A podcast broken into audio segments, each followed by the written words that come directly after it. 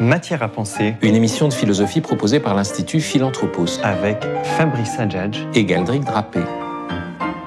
Aujourd'hui, 22e épisode de notre saison sur les pères fondateurs de la pensée occidentale avec Porphyre de Tyr et la question La pensée du sage est-elle le vrai temple de Dieu? Porphyre est le grand disciple de Plotin. Il est aussi le grand maître du platonisme tardif celui auquel saint Augustin se confronte dans la Cité de Dieu comme l'un des seuls adversaires dignes d'écoute et dont il faut considérer sérieusement les objections. L'œuvre de Porphyre, qui contient un traité contre les chrétiens, est en quelque sorte le testament du paganisme, le moment d'une haute synthèse avant que le christianisme ne l'emporte dans l'Empire avec la conversion de Constantin. C'est pourquoi la philosophie, ici, tente à se faire religion. Elle s'efforce de répondre à l'alliance opérée par le Verbe fait chair en affirmant une relation plus personnelle et plus spirituelle à la divinité. C'est en tout cas ce que nous allons essayer d'entendre à travers un très bel extrait de la lettre à Marcella.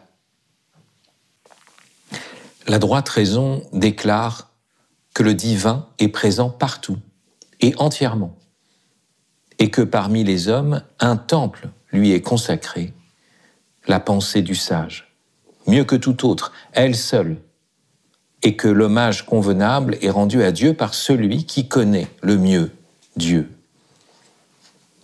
Or, celui-là, naturellement, ce ne peut être que le sage, qui honore le divin par sa sagesse et dont il orne dans son esprit, par sa sagesse, le sanctuaire, en le parant d'une statue vivante, l'intellect, où Dieu a imprimé son image car Dieu n'a besoin de rien, et le sage de Dieu seul.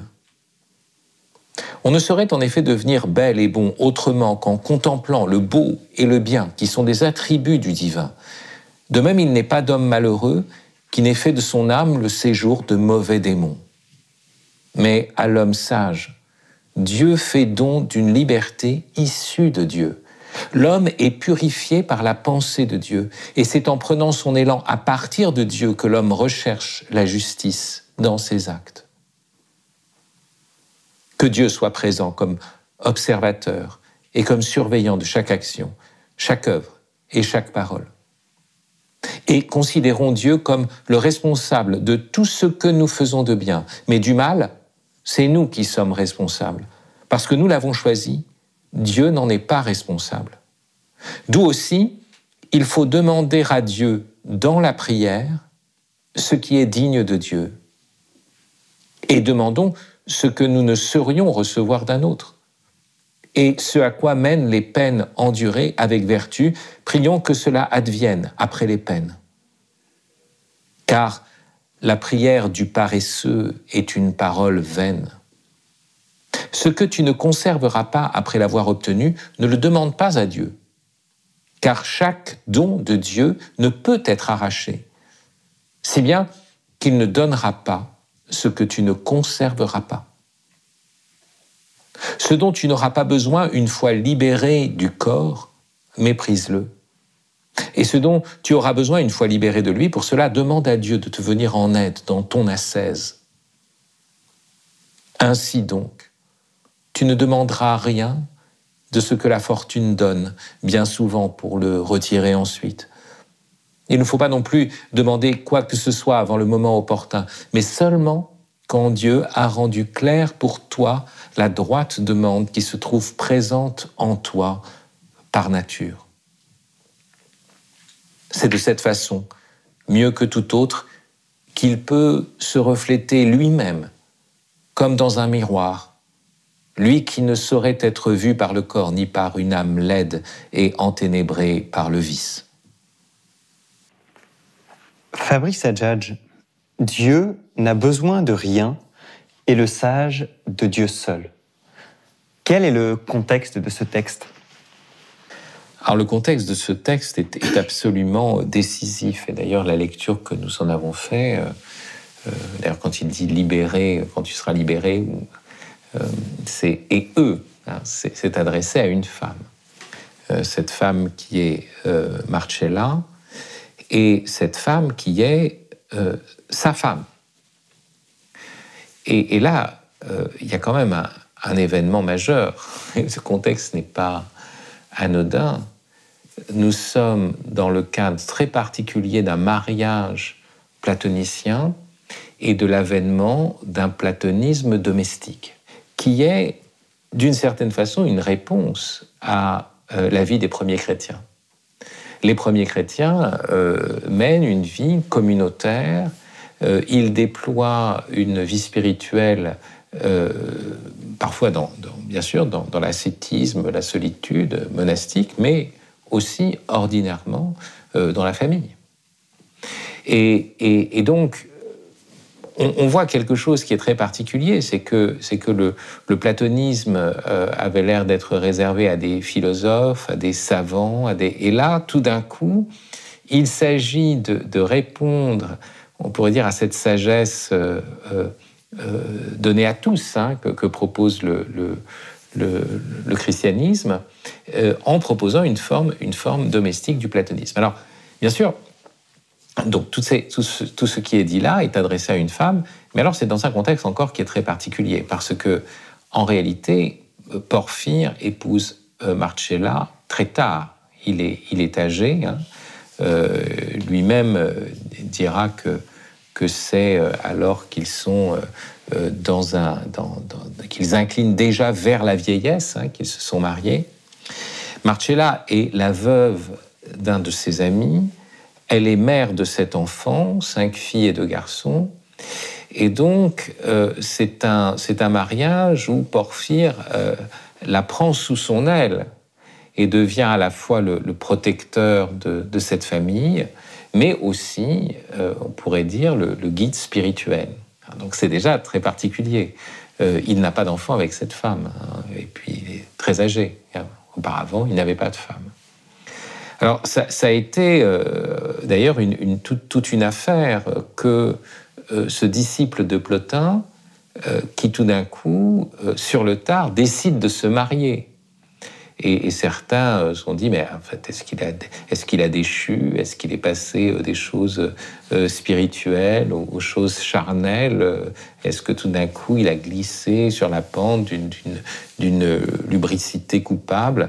Ou alors est-ce qu'il y a autre chose? Et, donc Porphyre, dans, cette lettre, euh, c'est, fait, ce qu'on pourrait dire, ce que, certains ont, appelé, euh, notamment ce grand, spécialiste d'Augustin qui s'appelle Henry Chadwick, euh, appelle une, une, apologia pro nupsis suis, c'est-à-dire une apologie de son mariage avec Marcella, en montrant que c'est un mariage spirituel c'est un mariage philosophique, c'est un mariage platonicien. Euh, et de l'autre côté, euh, ce texte, bien sûr, est un, texte qui est adressé à Marcella, mais qui veut s'adresser aussi de manière oblique à d'autres. Parce que c'est un texte qui est, aussi mystérieux dans son écriture, parce qu'en fait, Porphyre va, va épouser Marcella, et après dix mois de mariage, on ne sait pas très bien pourquoi, il va partir et quitter son épouse. Là aussi, donc on arrive à la deuxième phase compliquée de, ce contexte. Euh, peut-être que l'essentiel a été fait, c'est-à-dire euh, euh, le partage des biens, l'octroi des richesses qui lui permettront de vivre, et puis la communication d'un enseignement.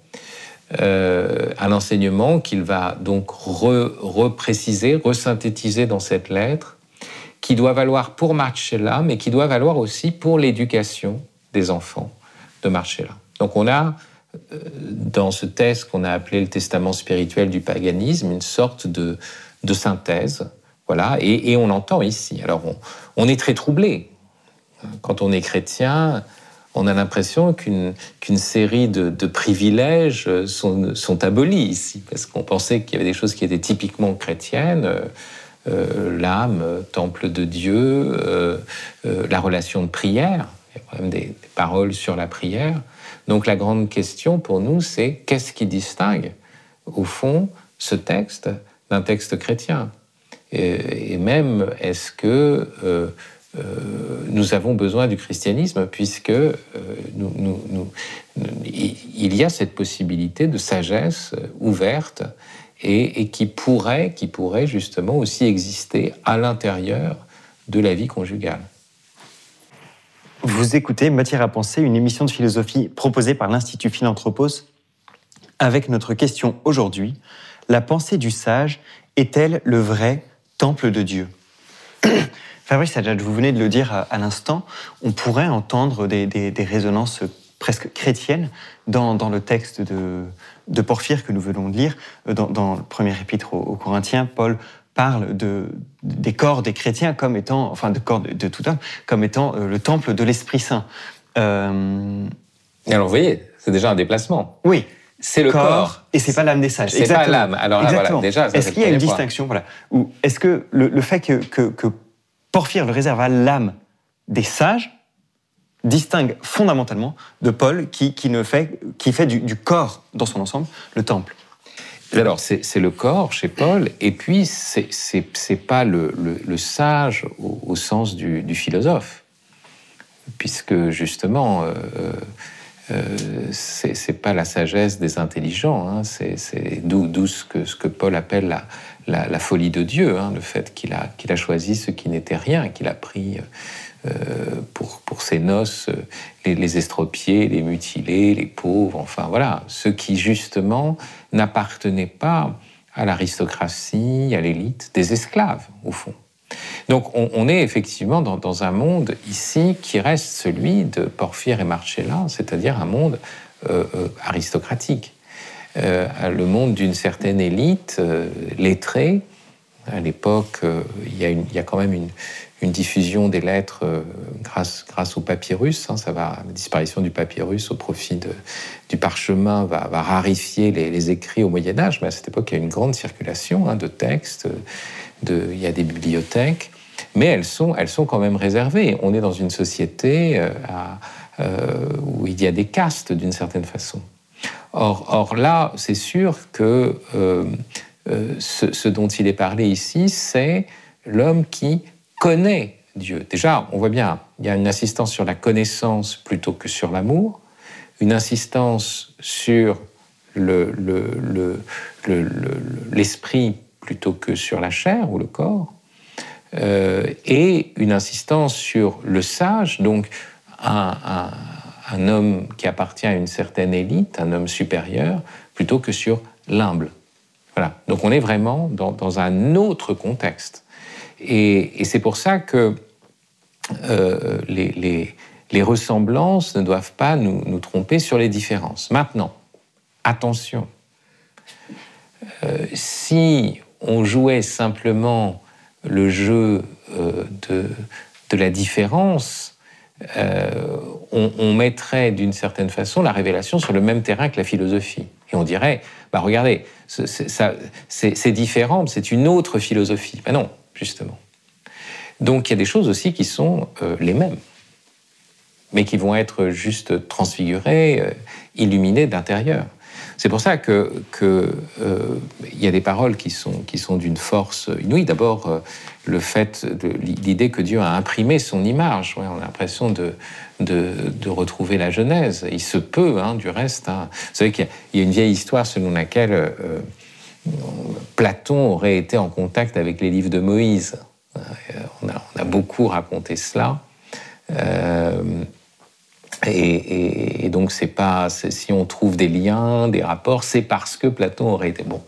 En fait, euh, non. La, euh, raison euh, est, une faculté créée par Dieu, le monde est créé par Dieu, et donc il y a quelque chose de la sagesse, de la morale commune, voilà, qui va être, qui, va être saisi dans, dans, la révélation, mais qui est donné déjà. bon. Euh, et, là, euh, cette idée, parce qu'il a lu euh, la Genèse, l'homme créé à l'image de Dieu, en tout cas, il emploie ce terme, hein, Dieu qui a imprimé son image. Une, conception très pure hein, de, de Dieu, Dieu n'a besoin de rien.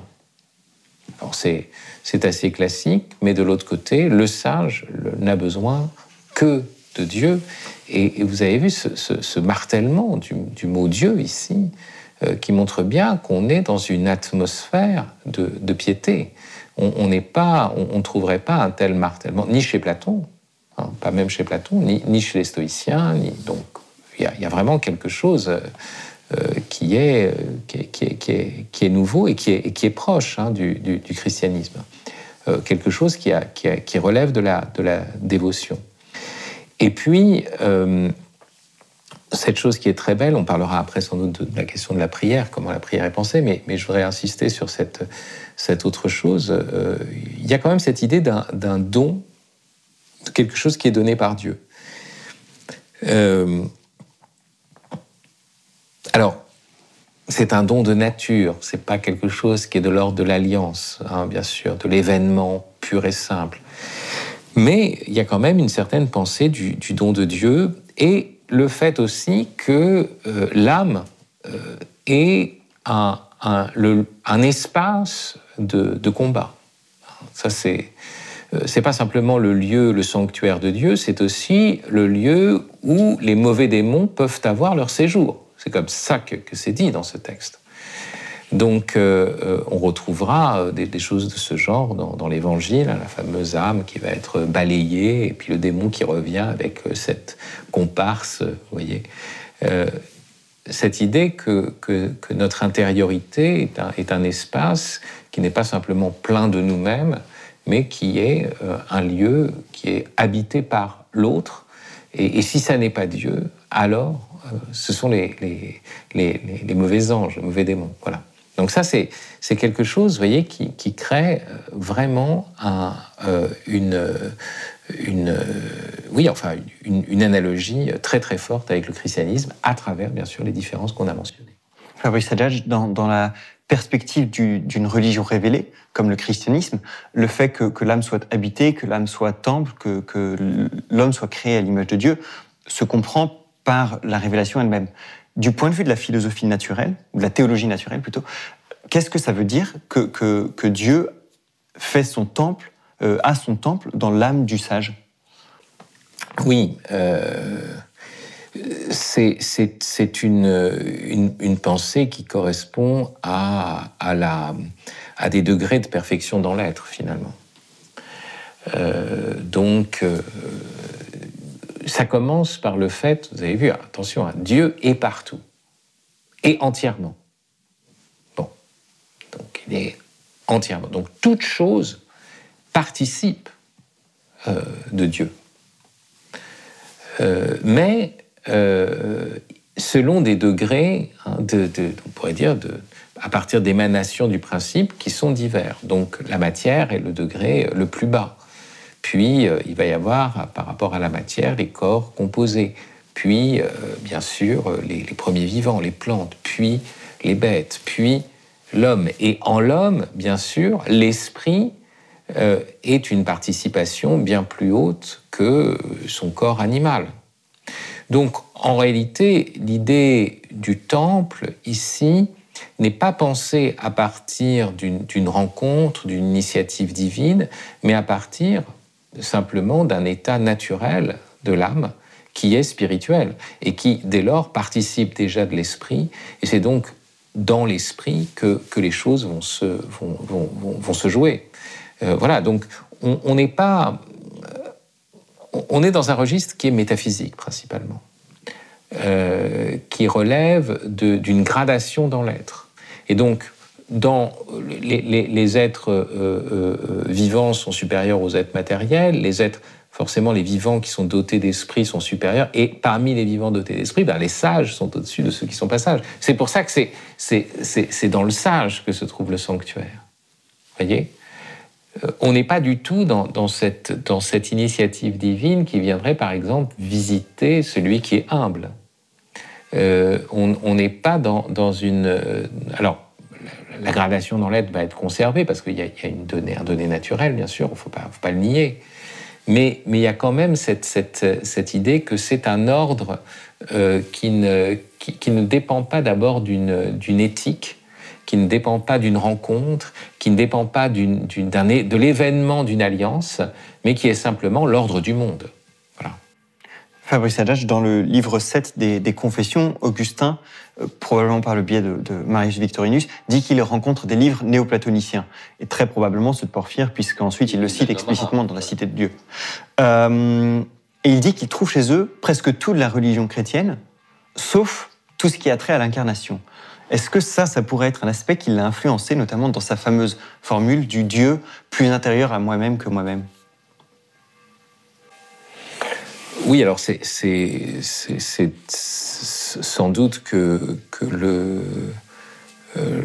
le, Dieu intérieur intimomeo, que vous disiez, bon, d'abord, euh, plus intérieur à moi que moi-même et, supérieur sous moméo. Hein, enfin, faut jamais oublier la deuxième partie, c'est-à-dire il n'est pas simplement euh, plus intérieur à moi que moi-même, comme on dit généralement, mais aussi plus grand que, que, tout ce qu'il y a de plus grand aussi en moi, ou que je puisse penser, par exemple, hein, si on veut reprendre l'argument de la manière dont, dont Anselme de Canterbury entendra cette deuxième partie. Mais euh, euh, oui, c'est une question d'intériorité, c'est sûr, mais, mais qui, qui, le, qui, le, relie fortement aux néoplatoniciens. Mais tout d'un coup, Augustin va, effectivement comprendre que euh, l'implication de la chair est fondamentale et que ce qui est sauvé, euh, c'est la chair. Et donc son grand débat après, avec les, notamment à la fin de la Cité de Dieu, hein, sera de parler de la résurrection des corps. Chose euh, impensable pour, euh, pour quelqu'un qui pense que se libérer, c'est justement devenir ce pur temple et donc être un pur esprit. Faut oublier qu'il s'agit de se dégager de la matière. Et puis l'autre chose aussi, c'est la dimension agonique qui n'est jamais achevée il y a un combat spirituel chez, Augustin. Et, on voit euh, une différence, c'est-à-dire qu'il y a une époque où il essaye de faire une, synthèse, comme, on le verra d'ailleurs chez Philon d'Alexandrie, euh, euh, avant, qu'il ne, soit évêque d'Hippone, où Augustin est, très proche de Platon, de Porphyre, et il fait une synthèse, on pourrait dire, platonico-chrétienne, et, et, où il y a un chemin d'élévation vers Dieu, euh, qui se fait euh, progressivement.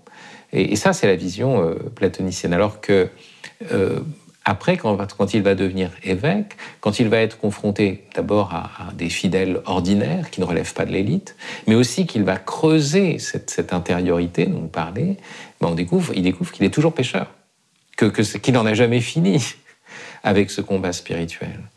Euh, que, que, et, et, c'est très étonnant pour un platonicien, on a l'impression qu'il entre dans quelque chose de plus en plus paisible. Euh, quand on lit les confessions, on, voit qu'il y a toujours un combat dans l'arène.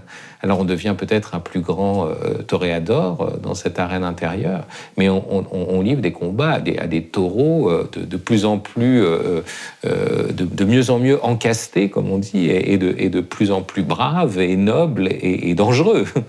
Donc, vous voyez, c'est comme ça que c'est pensé par saint Augustin. Il n'y a pas cette, progressivité telle qu'elle est pensée par les platoniciens. Donc, affirmation de la chair et affirmation d'un combat et du fait que nous sommes pécheurs. Et ça va aller très loin, puisque même on pourrait dire que les pélagiens sont encore très proches du, platonisme et de cette progressivité, et, que euh, face aux pélagiens, euh, Augustin, qu'on a qualifié de pessimiste, hein, va, affirmer que non, enfin, le combat contre le péché et notre état de pécheur n'est jamais entièrement révolu. Euh, voilà, et jamais simplement derrière nous. Nous restons une question pour nous-mêmes. Et... Alors voilà. Et, alors, ça, nous permet, de, pour finir, d'arriver à cette question de la prière. Euh, c'est curieux parce que euh, il y a une affirmation très belle ici, hein, qu'il faut prier avec persévérance, il ne faut pas être dans la prière du paresseux, et que, et que cette relation au Dieu est une relation de prière. Donc on pourrait dire, bah, tiens, voilà, une relation personnelle, il y a un dialogue. Non, parce que la prière est là pour dégager ce qui se trouve en toi par nature. Donc, on voit bien que les demandes sont de plus en plus restreintes ici. C'est pas une relation où je me présente à Dieu avec tout ce, que je suis, toutes mes préoccupations du moment. Mais non, je ne peux demander que ce qui ne relève pas de la fortune. Donc, d'une certaine façon, de ce qui ne relève pas du monde matériel, de ce qui ne, ce que je pourrais emporter avec moi dans une vie purement spirituelle. Et ensuite, je ne peux demander que ce qui est déjà en moi par nature, donc ce qui correspond à l'essence de mon être. Je ne peux demander. Donc, en réalité, cette prière, loin d'être euh, quelque chose qui est d'ordre, on pourrait dire, de, oui, nuptial, euh, de, recherche, de, dialogue, de, rencontre, d'inattendu, où on s'expose tel qu'on est, et on accueille l'autre, voilà, et on le découvre à chaque fois. Euh, c'est toujours une manière de dégager ce que l'on est depuis toujours, ce qu'on est depuis toujours, dégager une essence purement spirituelle. Donc la prière n'a pas du tout le même sens. Merci Fabrice. C'était Matière à penser, une émission de philosophie proposée par l'Institut Philanthropos, avec Porphyre, Fabrice Adjadj, Galdric Drapé et Michael Durmeyer à la technique. Retrouvez-nous tous les samedis à 11h30, les lundis à 20h, les vendredis à 21h30 et bien sûr en podcast sur les sites de Radio Notre-Dame et de Philanthropos. À très bientôt et n'oubliez pas que vous êtes intelligent.